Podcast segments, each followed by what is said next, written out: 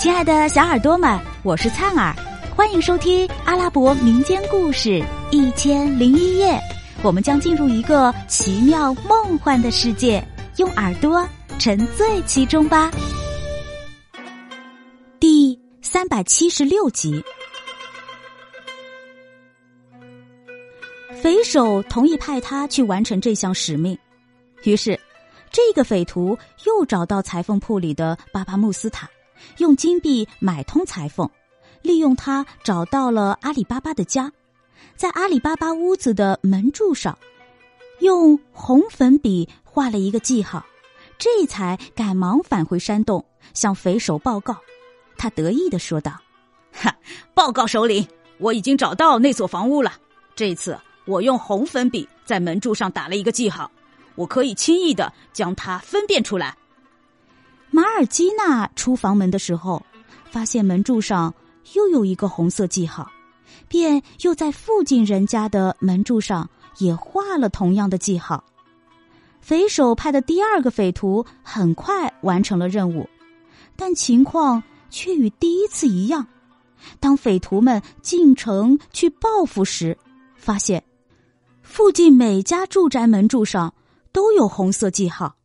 他们感到又被捉弄了，一个个只得垂头丧气的返回山洞。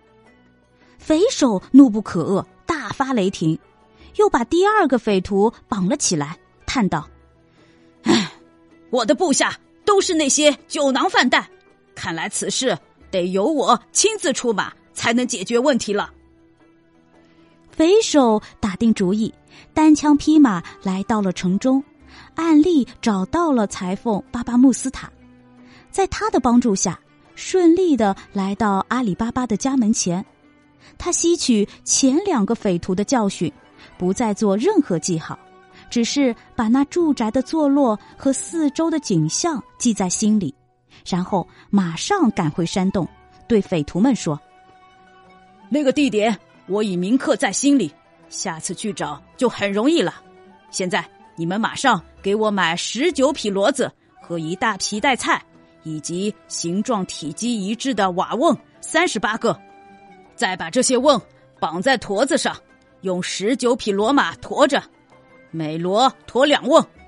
我扮成卖油商人，趁天黑的时候到那个坏蛋的家门前，求他容我在他家暂住一宿，然后到晚上我们一起动手。结果他的性命，夺回被盗窃的财物。他提出的方案博得了匪徒们的拥护，一个个怀着喜悦的心情，分头前去购买骡子、皮囊、瓦瓮等物。经过三天的奔波，把所有需要的东西全部备齐了，还在瓦瓮的外表涂上一些油腻。他们在匪首的指挥下。拿菜油灌满一个大瓮，全副武装的匪徒分别潜伏在三十七个瓮中，用十九匹骡子托运。匪首扮成商人，赶着骡子，大模大样的运油进城，趁天黑时赶到阿里巴巴的家门外。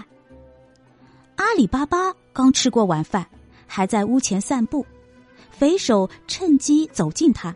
向他请安问好，说道：“我是从外地进城来贩油的，经常到这里来做生意。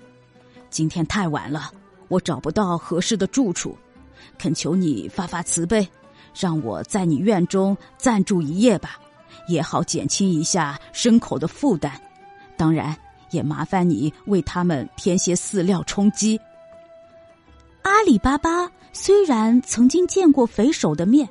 但由于他伪装的很巧妙，加之天黑，一时竟也没有分辨出来，因而同意了匪首的请求，为他安排了一间空闲的柴房，做堆放货物和关牲口之用，并吩咐女仆马尔基娜：“家中来了客人，请给他预备一些饲料、水，再为客人做点晚饭，铺好床，让他住一夜吧。”匪首卸下驼子，搬到柴房中，给牲口提水、拿饲料。他本人也受到主人的殷勤招待。阿里巴巴叫来马尔基娜，吩咐道：“你要好生招待客人，不要大意，满足客人的需要。